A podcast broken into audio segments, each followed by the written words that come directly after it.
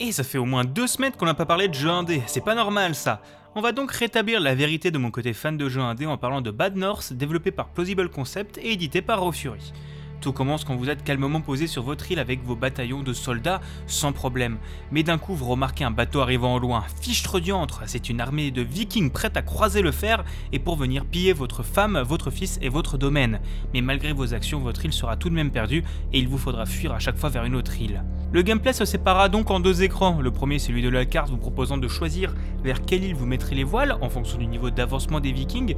C'est aussi à cet endroit que vous améliorez vos garnisons avec les objets que vous ramassez ou grâce aux pièces que vous récupérerez, garnison que vous pourrez choisir ensuite de déployer sur les îles pour au choix avancer de plusieurs îles en un tour, chaque garnison ne pouvant servir qu'une fois avant que les vikings avancent, ou alors assurer la vie de vos soldats en envoyant plusieurs garnisons sur une même île, maximum 4. Chaque groupe commencera par être de simples soldats, mais vous pourrez les spécialiser avec des rôles comme des lanciers, archers ou épéistes, tout en leur permettant par la suite de débloquer une attaque spéciale bien efficace.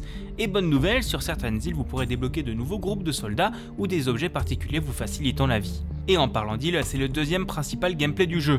Vous arriverez sur des terres générées procéduralement entourées d'eau avec quelques maisons dessus.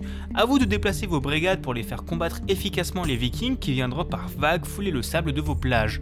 Les vikings seront aussi de différents types, soit des soldats de base avec des boucliers ou encore avec des grosses brutes bien plus difficiles à abattre. Vos deux objectifs seront de sécuriser les bâtiments, qui vous rapporteront des pièces s'ils sont toujours debout à la fin des vagues, et éviter que vos soldats meurent. Si certains tombent au combat, il faut juste éviter que tous ceux d'une garnison disparaissent, ils reviendront au complet lors de la prochaine île, ou alors vous pourrez les soigner en allant vous abriter dans une maison. Et si la situation est réellement désespérée, vous pourrez toujours vous enfuir en abandonnant les maisons et en prenant les bateaux des vikings. Vous garderez vos garnisons mais vous ne gagnerez pas de pièces. En conclusion, Bad North est un excellent passe-temps. Son côté roguelike lui apporte une bonne rejouabilité et ses visuels très simples mais que je trouve très beaux ne vous arracheront pas la rétine.